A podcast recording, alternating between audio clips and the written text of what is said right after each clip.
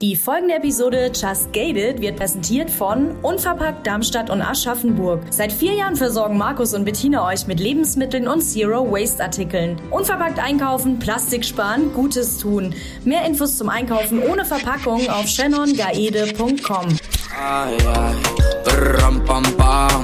Just Gated. Der Podcast mit Shannon Gede.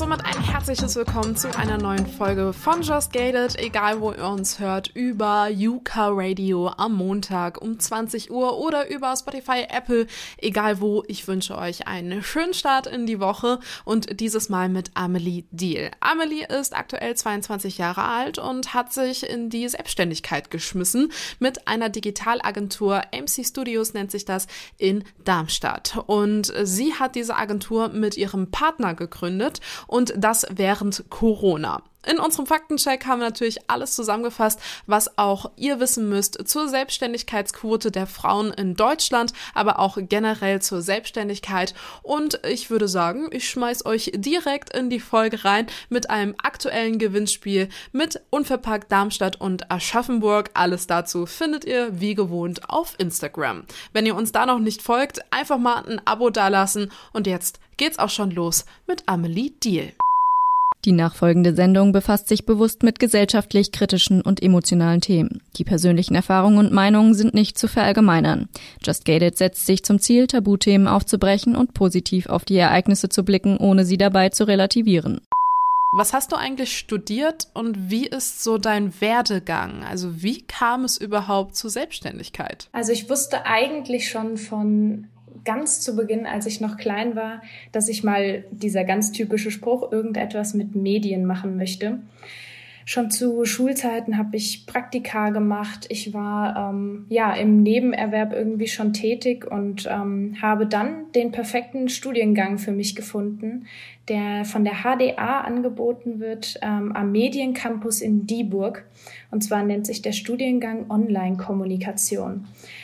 Ähm, Erfahrung habe ich davor schon im Hörfunk und im TV gesammelt und genau, über mein Studium bin ich an sehr viele wertvolle Kontakte gekommen und ja, konnte sehr viele praktische Erfahrungen sammeln. Würdest du sagen, dass dieser Studiengang explizit den, den du auch belegt hast, ähm, auch ein bisschen dahin getriezt hat? Hingetriezt nicht unbedingt. Also sie geben einem sehr viele Möglichkeiten, ähm, ja, Tools kennenzulernen, aber auch Kontakte zu knüpfen. Und ich denke, auf das Netzwerk kommt es auf jeden Fall an. Also alle Studierende äh, werde ich in irgendeiner Weise nochmal treffen ähm, und ja, das gibt einem auf jeden Fall Mut, sich mit Gleichgesinnten auch auszutauschen. Ist es dann auch so ein bisschen dieses Go-to-Selbstständigkeit, was man braucht? Also ein Netzwerk und was noch? Absolut. Also das Netzwerk ist in der Branche der Medien das A und O und ähm, daran geht auch nichts vorbei. Ähm, ja, es ist natürlich am Anfang sehr schwer, Kontakte zu knüpfen und Leute kennenzulernen, aber man muss da mutig sein und ähm, ja, sich irgendwie immer mal wieder vorstellen und ins Gespräch bringen. Ich denke aber trotzdem, dass die, die Unternehmen ja auch eine gewisse Vorstellung haben und man die auch kennen sollte. Also mit Theorie zu verbinden ist auf jeden Fall wichtig. Faktencheck. Präsentiert von Unverpackt Darmstadt Aschaffenburg. Selbstständigkeit.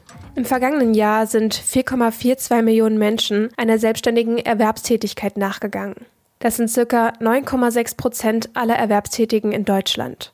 Doch was versteht man eigentlich unter beruflicher Selbstständigkeit? Laut der Bundeszentrale für politische Bildung müssen gewisse Kriterien erfüllt sein, damit man von einer echten Selbstständigkeit spricht. Dazu gehört es, die eigene Tätigkeit frei gestalten zu können und Arbeitszeiten sowie den Arbeitsort frei bestimmen zu können. Zudem sind Selbstständige nicht weisungsgebunden.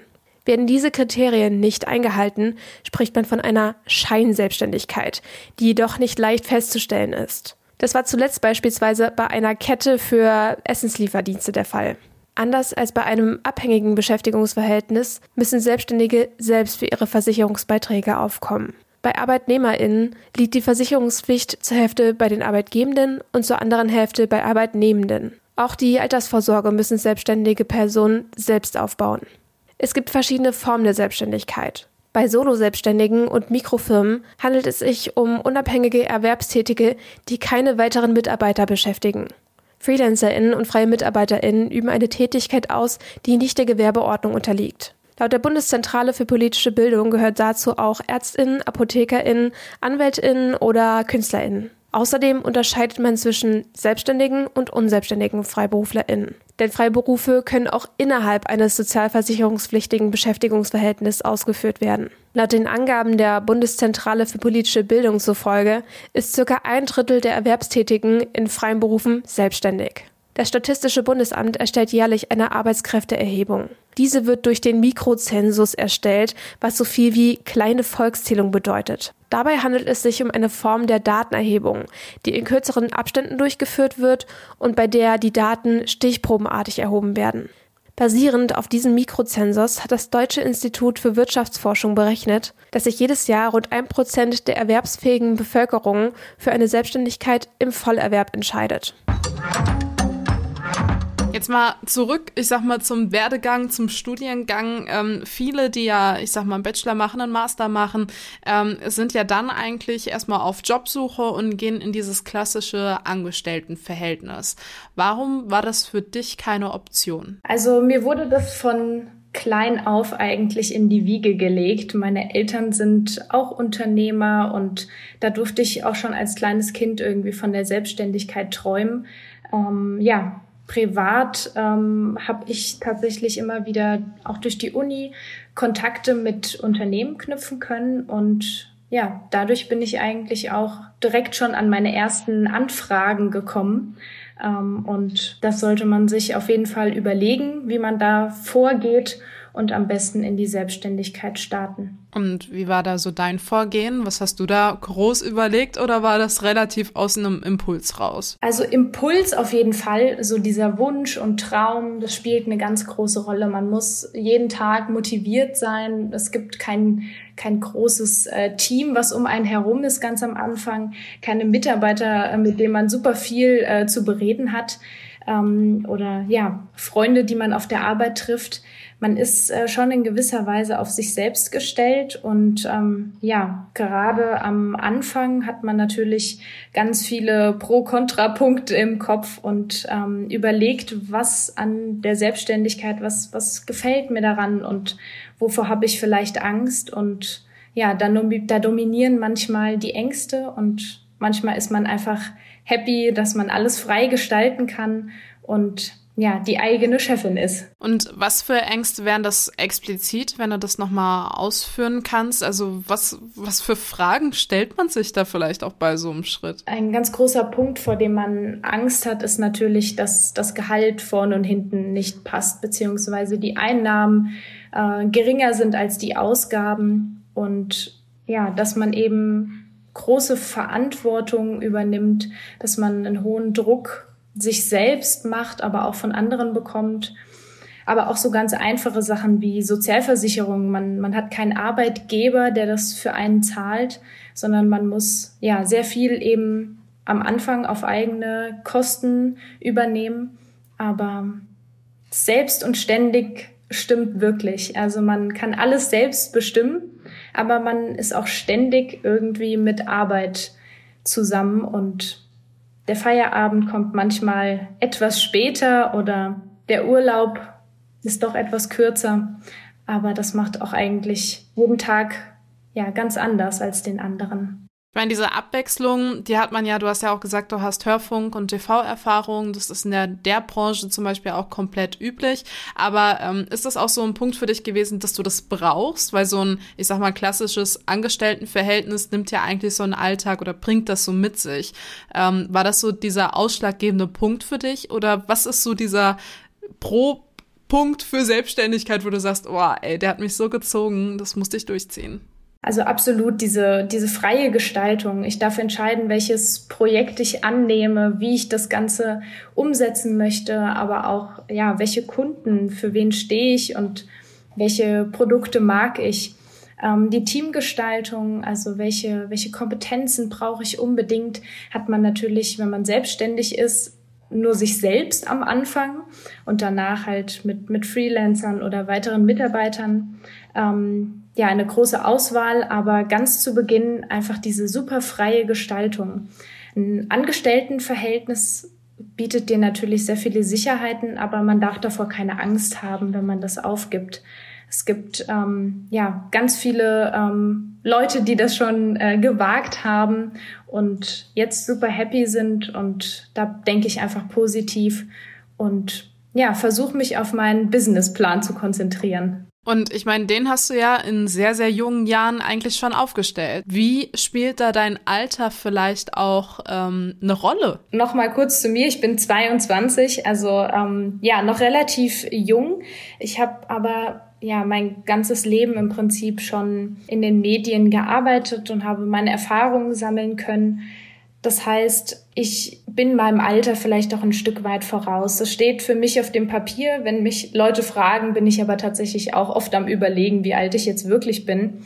Ähm, aber ja, es spielt tatsächlich öfter eine Rolle, als ich es vorher gedacht hätte. Man steht doch unter stärkerem Druck zu zeigen, dass man für sein Alter vielleicht reifer ist, als man aussieht oder ja, reifer als die Vorurteile vielleicht sagen. Ähm, aber für mich war das Studium auch äh, schon ja mit sehr viel Disziplin verbunden, so dass ja ich eigentlich schon viele Erfahrungen habe. Gut, aber mit deinen 22 Jahren, was was unterscheidet dich vielleicht auch von anderen, die 22 sind, wenn du sagst, dass man das vielleicht erstmal gar nicht so bei dir einschätzt? Also auf jeden Fall, dass ich sehr früh angefangen habe zu arbeiten. Ich habe mit 16 schon meinen ersten Job gehabt, der irgendwie in die Richtung Medien ging, was man halt damals an Nebenjobs so machen durfte. Mit 18 dann ja eigentlich richtig eingestiegen und Vollzeit oder auch ähm, als freie Mitarbeiterin ähm, gearbeitet und ja, eigentlich war für mich das Studium eine Ergänzung meiner Erfahrung. Und ja, so habe ich das Ganze eben mit Theorie ein Stück weit begründen können. Und wenn du auch selbst sagst, man muss ein bisschen mit Vorurteilen auch äh, umgehen können, was wird dir denn da so ja entgegnet? Also mit was für Vorurteilen wegen deinem Alter musst du denn da umgehen? Also im Prinzip ist das ähm, so dieses Klischee, du bist genauso alt wie meine Tochter oder genauso alt wie mein Sohn. Das kriegt man schon ab und zu zu hören. Ähm, vielleicht sind die mehr in dem Studium drin, vielleicht ähm, geht es da in eine ganz andere Richtung und die Verbindung zu dem Handy oder zu den sozialen Netzwerken ist irgendwie ja anders im Hinterkopf verankert.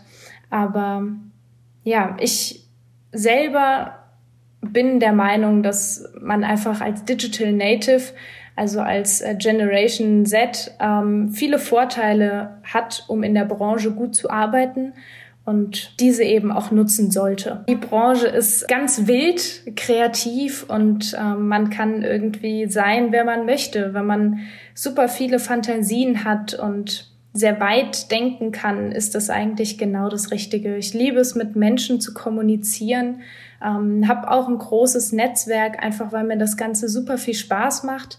Und ja, es ist ein hartes Pflaster, weil eben auch genau die Leute, die vielleicht Quereinsteiger sind, nicht die gleichen Chancen haben wie die, die von Anfang an ihr Netzwerk aufbauen können. Aber es geht einfach um viel. Man kann so viel mit Medien machen und man kann so, so tolle Dinge erreichen mit einer großen Community, die man einfach nutzen sollte. Wenn du auch selbst sagst, ähm, ja, man, man muss sich da so ein bisschen durchkämpfen, es ist ein hartes Pflaster. Ähm, ist das für jeden Neueinsteiger so, egal ob männlich oder weiblich, oder gibt es da auch gewisse Vorzüge, die du vielleicht auch an deinem Partner schon spürst? Also hast ja auch deine Agentur mit deinem Partner zusammen gegründet.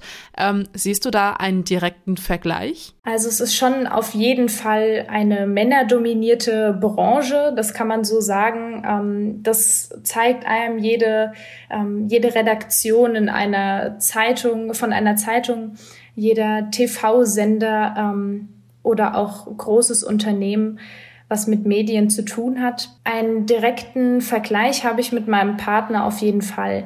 Wir arbeiten jeden Tag zusammen und ja, er übernimmt äh, tatsächlich die Managementrichtung und ich gehe tatsächlich in die Richtung Kommunikation und Design.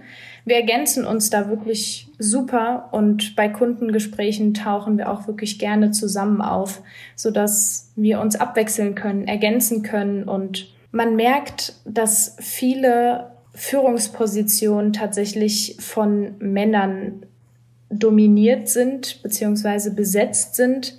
Ähm, da geht es im Prinzip auch wieder um Netzwerk, um ähm, ja einen Kundenkreis ähm, und den muss man sich auf jeden Fall erarbeiten. Und wenn man am Anfang nicht zu diesem Kreis zählt, der zum Beispiel ähm, ja um beziehungsweise wenn man nicht zu diesem Kreis gehört, ist man am Anfang nicht so gesegnet mit Aufträgen, beziehungsweise hat es vielleicht eher schwer, Kunden zu finden. Und auch in diesem direkten Vergleich, ähm, merkst du da, dass er in vielen Sachen ernster genommen wird oder ähm, wie wirkt sich das aus? Ernster genommen vielleicht nicht direkt. Das hört sich wahrscheinlich zu plump an.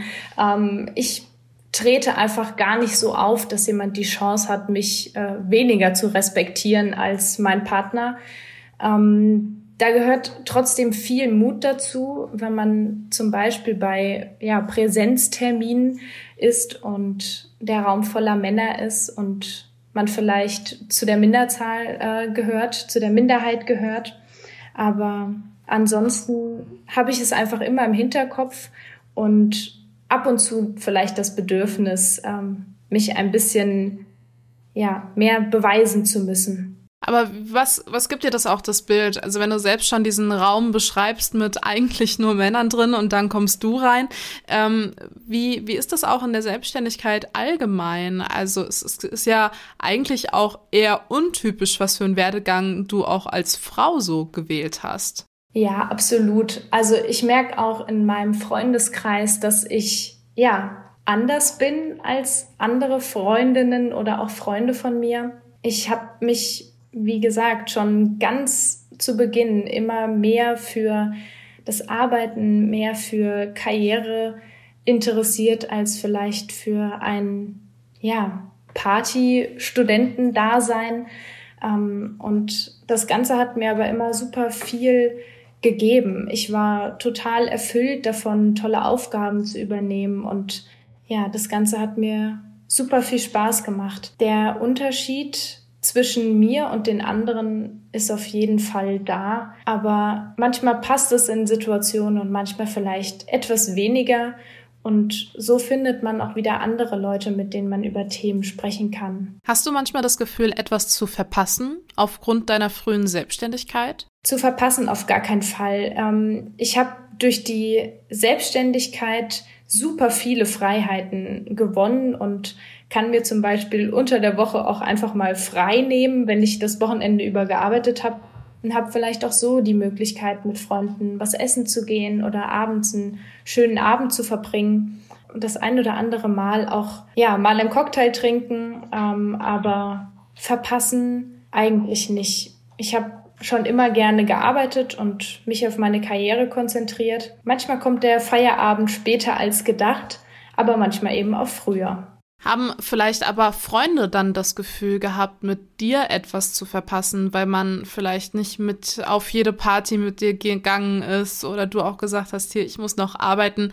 Also konkret haben sich auch Freunde von dir abgewendet in der Zeit? Das muss ich leider bejahen. Ich denke, es gibt immer Freunde, mit denen man mal enger ist und mal vielleicht ja weniger eng. Ähm, ich habe tatsächlich ähm, ja, eine gute Freundin mehr oder weniger dadurch von mir abgestoßen. Ähm, es war einfach meine Ehrlichkeit. Ich wollte mich nicht verstecken. Ich wollte die Kreative und Engagierte trotzdem weiterhin bleiben. Ähm, und ja, man sollte auf jeden Fall als Geschäftspartner keine gute Freundin wählen, mit der man vielleicht super zusammen shoppen kann, ähm, der Job ist einfach mehr. Man muss sich blind vertrauen können. Man muss sich zu 100 Prozent ähm, gegenseitig schätzen und auch Entscheidungen des anderen respektieren und unterstützen. Aber ja, ähm, einige stößt man damit vor den Kopf. Hast du da gerade auch eine gewisse Art von Neid angesprochen bei der einen besagten Freundin oder wie hat sich das geäußert? Neid ist ein ganz, ganz böses Wort in, ja, in meinem Sprachgebrauch. Ähm, das benutze ich wirklich nicht gerne. Neid kommt leider immer, wenn es auch um Erfolg geht oder Leidenschaft. Und genau das meine ich damit. Also genau das ist passiert. Hinterher sich wieder zu verstehen, ist dann manchmal schwer, wenn man das möchte, was jemand anderes gerne möchte oder was jemand anderes hat. Und das ist auf jeden Fall Neid und das spielt eine große Rolle in, ja, dieser Gesellschaft oder in dieser Branche. Ja, aber deinen Partner in Crime hast du ja gefunden. Das ist ja dein Partner, tatsächlich dein Lebenspartner. Ähm, hattest du da nicht, jetzt mal wirklich auch von Frau zu Frau äh, gefragt, ganz ehrlich, hattest du da nicht Angst, irgendwie da auch komplett mit ihm äh, durchzudrehen, äh, Streit zu bekommen, äh, die Beziehung irgendwie dann doch zu vernachlässigen, weil, naja, das Business ist halt dann auch mitten im Raum? Oh ja, oh ja, ganz zu Beginn. Ähm wir waren uns schon immer einig, dass wir irgendwie mal was zusammen machen wollen, ähm, zusammen was gründen wollen. Wir haben super viele Pläne immer geschmiedet und ja, wir haben uns ähm, auf der Seite irgendwie dann auch nochmal neu kennengelernt. Ähm, die berufliche Beziehung ist tatsächlich ganz anders als ja die persönliche oder die private Beziehung, ähm, die wir auch teilen. Ähm, aber es ist trotzdem genauso ernsthaft und trotzdem genauso wichtig. Wir können uns einfach super gut ergänzen. Also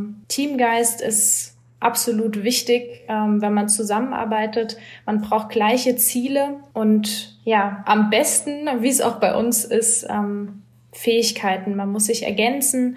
Jeder braucht trotzdem seinen abgesteckten Bereich. Man muss nicht jede Aufgabe zusammen machen. Und ja, wir haben dann relativ schnell gemerkt, er von seinem Alltag erzählt, ich von meinem Alltag erzählt aus derselben Branche, dass wir gleiche Qualitätsansprüche oder den gleichen Stil haben, die, die gleichen Looks. Da wir beide aus der Branche sind, haben wir uns schon immer irgendwie Ratschläge gegeben. Wir haben uns ausgetauscht. Wir haben uns gegenseitig irgendwie motiviert und ja, den Spaß gegeben, den solche Projekte auch manchmal brauchen. Corona kam natürlich perfekt für uns. Wir haben super viel Zeit zusammen verbracht und konnten die Gründung 1a durchziehen, ähm, haben ja ganz, ganz viel freie Zeit investiert in unsere Firma das Abschalten ist tatsächlich schwer. Wir haben natürlich auch aufgrund von Corona unser Homeoffice zu Hause. Wir haben also ständig den Zugang zum Laptop und damit auch zur Arbeit. Und das ist schon manchmal nicht leicht, aber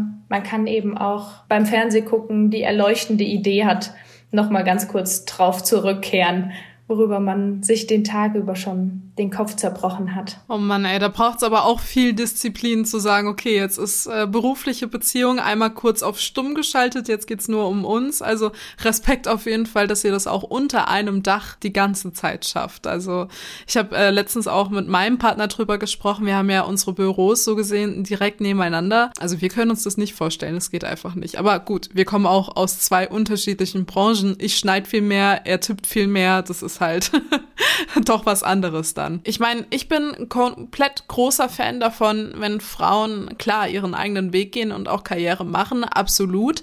Wenn man sich aber mal so die Statistik und die Fakten ansieht, dann sieht es ja eigentlich weniger danach aus, dass das viele Frauen auch sich trauen. Also die Selbstständigkeit von Frauen im Vergleich zu Männern sieht ja schon anders aus. Kannst du dir das erklären? Es sind auf jeden Fall mehr Männer selbstständig als Frauen in Deutschland. Ähm, erklären kann ich das Ganze nicht. Ähm, ich möchte aber auf jeden Fall ein Beispiel für andere sein. Ich möchte zeigen, dass man sich das als Frau genauso trauen kann, als, ja, wenn man ein Mann ist. Noch erschreckender ist tatsächlich die Zahl, ähm, ja, Männer und Frauen im Vergleich. Ähm, die Führungsposition in großen deutschen Medienhäusern haben. Wenn man sich äh, diese mal anschaut, ähm, ja, bin ich auf jeden Fall stolz, dagegen ein, ein Zeichen zu setzen mit meiner Tätigkeit und meiner Gründung. Ähm, denn da sehen die Zahlen ja deutlich erschreckender aus, dass mehr Männer in den, in den Führungspositionen beschäftigt sind als Frauen. Es gibt ein Phänomen, was ich noch ganz kurz nennen möchte. Es ist das Think Crisis, Think Female Phänomen, dass sobald es eine Krise gibt, tatsächlich die Führungsposition an eine Frau übergeben wird. Und das, weil die Situation eh so aussichtslos wirkt, dann kann das Ganze auch eine Frau machen. Und da packt es mich einfach und ich habe ganz, ganz große Motivation, dagegen einfach ein Zeichen zu setzen. Wie viel Kraft und wie viel Mut erfordert das aber auch jetzt im alltäglichen Business, sag ich mal? Ähm, ich meine, du bist jung, du bist hübsch, du hast was im Kopf, ne? Aber ich meine, äh, beim ersten Anblick vielleicht ist man da sehr vorurteilshaft und denkt sich so, ach, guck mal, das kleine Püppchen.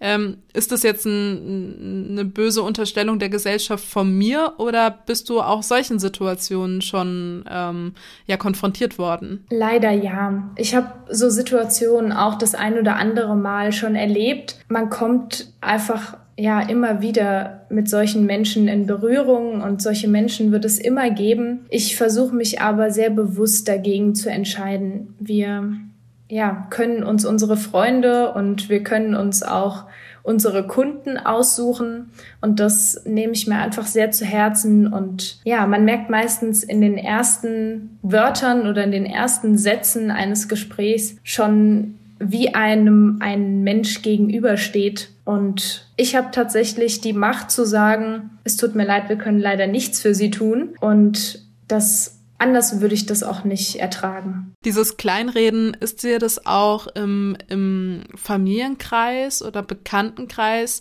ich sag mal, entgegengekommen, jetzt nicht nur im Business, im alltäglichen Leben, sondern vielleicht auch während der Gründungszeit? Während der Gründungszeit hatte ich einerseits viel Unterstützung von den Leuten, die den Prozess kennen oder von den Leuten, die die Branche kennen. Wenn nichts von beidem tatsächlich der Fall ist, wird das Ganze etwas schwerer. Und ja, man hat nicht wirklich einen Ansatzpunkt, bei dem man ja beginnen kann zu erklären, warum ich das gut finde, warum ich das machen möchte. Und man muss einfach lernen, damit umzugehen und man muss sich ganz geschickt schon überlegen, wie man dem gegenübersteht. Und ich habe da für mich meine Methode gefunden, das auch ja entfernten Bekannten oder neu gewonnenen ähm, Kunden genau zu erklären und hoffe auf jeden Fall, dass ich damit erfolgreich bin. Faktencheck. Präsentiert von Unverpackt Darmstadt Aschaffenburg. Geschlechterverteilung in der Selbstständigkeit. In Deutschland gehen 4017 Menschen einer selbstständigen Erwerbstätigkeit nach. Dabei machen Männer 66,6 Prozent der Anzahl aus. Mit 1334, also 33,4 Prozent, sind demnach wesentlich weniger Frauen selbstständig. Wie Emily bereits angesprochen hat, ist dieses Problem der unausgeglichenen Geschlechterverteilung nicht nur bei Selbstständigen zu beobachten. Denn obwohl Frauen in Deutschland 50,8 Prozent der Bevölkerung ausmachen, sind im Jahr 2019 von 100 erwerbstätigen Personen nur 46,6 Prozent Frauen. Das ist nicht mal die Hälfte.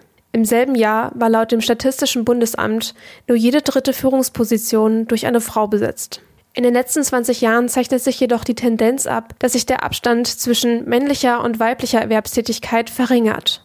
So lag die Zahl der weiblichen Erwerbstätigen 1999 noch bei 43,6 Prozent und stieg bis 2019 auf die bereits erwähnten 46,6 Prozent. Auch die Anzahl der selbstständigen Frauen ist gestiegen. Von 1999 bis 2019 stieg die Anzahl der weiblichen Selbstständigen mit weiteren MitarbeiterInnen von 21,9 Prozent auf 25,3 Prozent, also auf über ein Viertel. Diese Tendenz lässt sich auch bei solo-selbstständigen Frauen beobachten. Lag der Anteil 1999 noch bei 33,1 Prozent, stieg er 2019 auf 39,4 Prozent. Laut der Bundesregierung ist ihnen die Förderung von ExistenzgründerInnen ein wichtiges Anliegen. Um Frauen auf dem Weg in die Selbstständigkeit zu unterstützen, wurde das BGA gegründet. BGA steht für die bundesweite Gründerinnenagentur.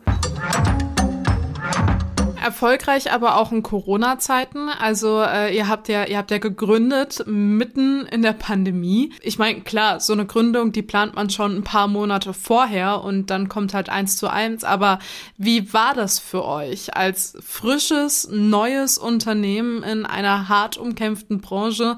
Hat euch Corona am Anfang schon einen Strich durch die Rechnung gemacht? War da das äh, Konto komplett rot oder wie sah es da für euch aus? Also Konto rot ähm, ist, glaube ich, bei jeder Gründung äh, ganz normal. Die ersten Monate sind hart. Man muss ähm, ja versuchen, über die Runden zu kommen. Und das Wichtigste ist eigentlich, man muss schlau sein. Man muss an Kunden denken. Man muss sich in diese hineinversetzen. Und gerade Corona zeigt uns ganz genau, was die Leute brauchen, was sie wollen und ja, was man ihnen auch anbieten kann als Unternehmen oder Dienstleister.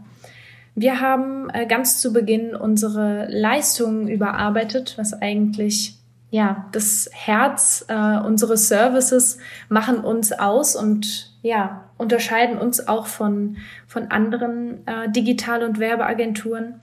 Aber wir haben uns auf Online-Shop-Systeme ähm, ja ein Stück weit weitergebildet, aber auch einfach ins Angebot genommen. Wir haben Intranet-Designs ähm, angeboten. Wir haben Social Media und Website-Auftritte umgesetzt und ja, Termine natürlich kontaktlos oder online angeboten. Das kann ich jedem nur raten, sich da genau die Nische zu suchen und ein passendes Angebot für Kunden zu schaffen. Hat euch da tatsächlich dann auch Corona ein bisschen in die Karten gespielt? So kann man es bei uns tatsächlich sagen.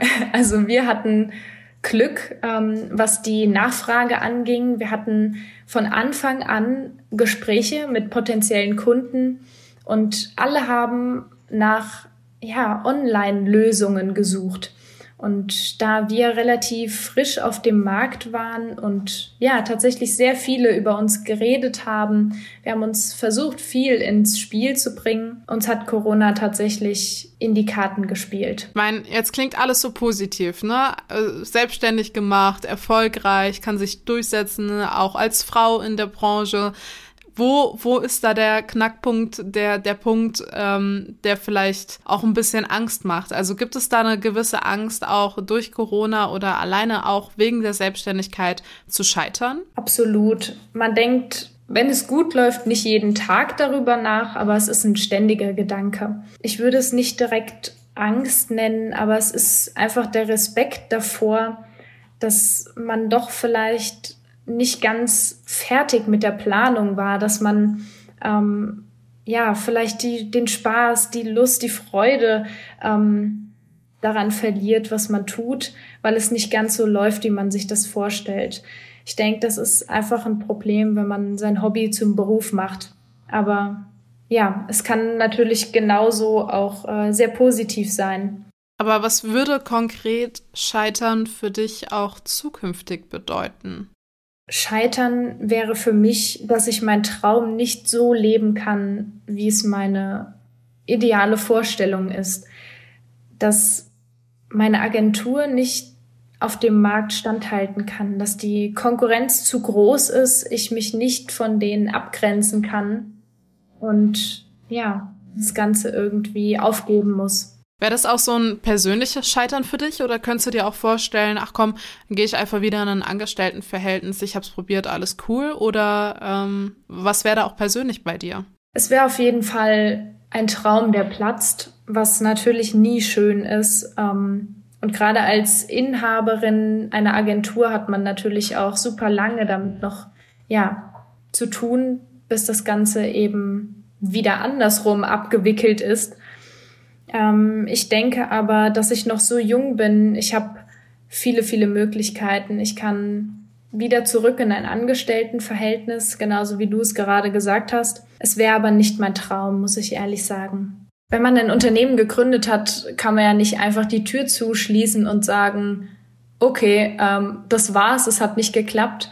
Man hat super viele Kontakte geknüpft. Ähm, man hat auch Kunden, die vielleicht immer noch an einen denken. Und man wird damit auf jeden Fall länger konfrontiert bleiben, als wirklich einfach wortwörtlich die Tür zuschließen und sagen, mich gibt's nicht mehr. Ähm, das Ganze aber auch natürlich bürokratische Sachen, die dann etwas den ja, Abschied verzögern. Aber apropos äh, bürokratische Sachen, ähm, wenn man jetzt mal ganz, ganz banal, ich weiß gar nicht, ob man das irgendwie verallgemeinern kann, aber mal an die Selbstständigkeit rangeht, ähm, wo muss man da eigentlich durch? Also stellt da einem der Staat Hürden, die es vielleicht gar nicht geben sollte? Oder ist es einfach nur extrem viel Formulare ausfüllen? Oder vor allen Dingen bei einer Agentur, wie läuft es da? Also Formulare haben diese Zeit auf jeden Fall dominiert. Ähm, es ist ein Stück weit einfach ein, ein riesiges Zettelchaos, was man irgendwie vor sich sieht. Ähm, ich war auch teilweise wirklich ähm, ja überfordert äh, mit dem ganzen Papierkram. Es sind Fragen, auf die man teilweise auch noch gar keine Antwort hat. Und ja, dann hat man erst Step 1 geschafft. Ähm, die Gründung, also die Gewerbeanmeldung, äh, das Ganze muss mit dem Finanzamt geklärt werden, eventuell über einen Steuerberater. Dann geht es an Versicherungen. Ja, Konten müssen eröffnet werden, Verträge müssen formuliert werden. Und ja, dann geht's langsam an den Spaß.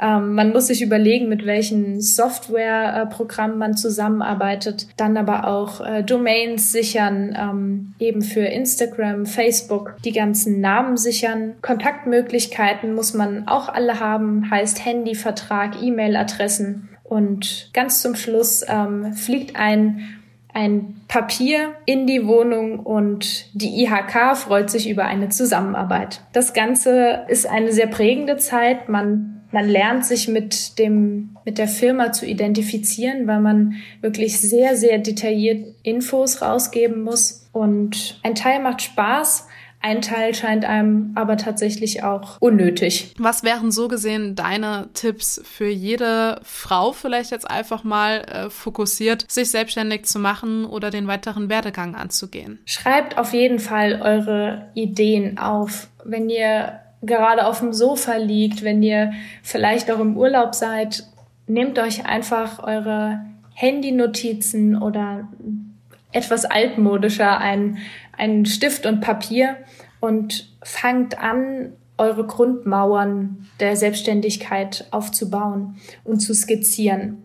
Man braucht einen, einen Businessplan. Man muss sich überlegen, wie man ja nach außen treten möchte und das Ganze baut man nicht innerhalb von ein paar Tagen auf. Das Ganze dauert ganz lange. Je früher man anfängt, desto einfacher wird's. Schreibt euch alle möglichen Fragen auf, hakt alles ab und sammelt ähm, wichtige Internetseiten oder Bücher. Mein absoluter Tipp für die Selbstständigkeit und gerade für den, für den Anfang ist, achtet auf eure Buchhaltung, seid ganz am Anfang schon sehr penibel und ja, trainiert euch einfach Regelmäßigkeit an. Wir haben tatsächlich den Weg über den Steuerberater gewählt, weil wir einfach in dem Thema sehr sicher sein wollten.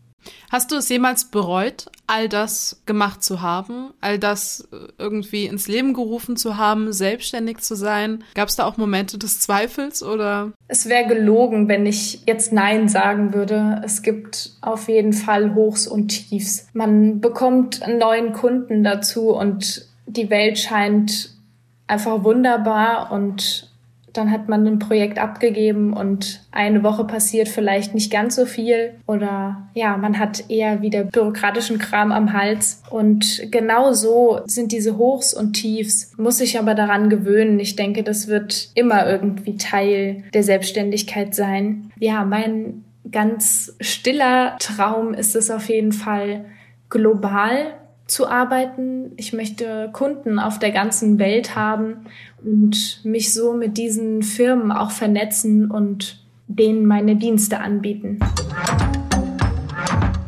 Das war unsere neue Folge mit Amelie Deal zur Selbstständigkeit in einer männerdominierten Branche. Ich hoffe, ihr konntet viel mitnehmen und wenn es euch gefallen hat, dann lasst uns doch mal ein Like da auf Instagram und abonniert uns, um auch nichts rund um diese Folge zu verpassen. Zum Beispiel am Mittwoch, den 3.3. gehen wir um 20 Uhr mit Amelie Deal live auf Instagram und besprechen eure Fragen.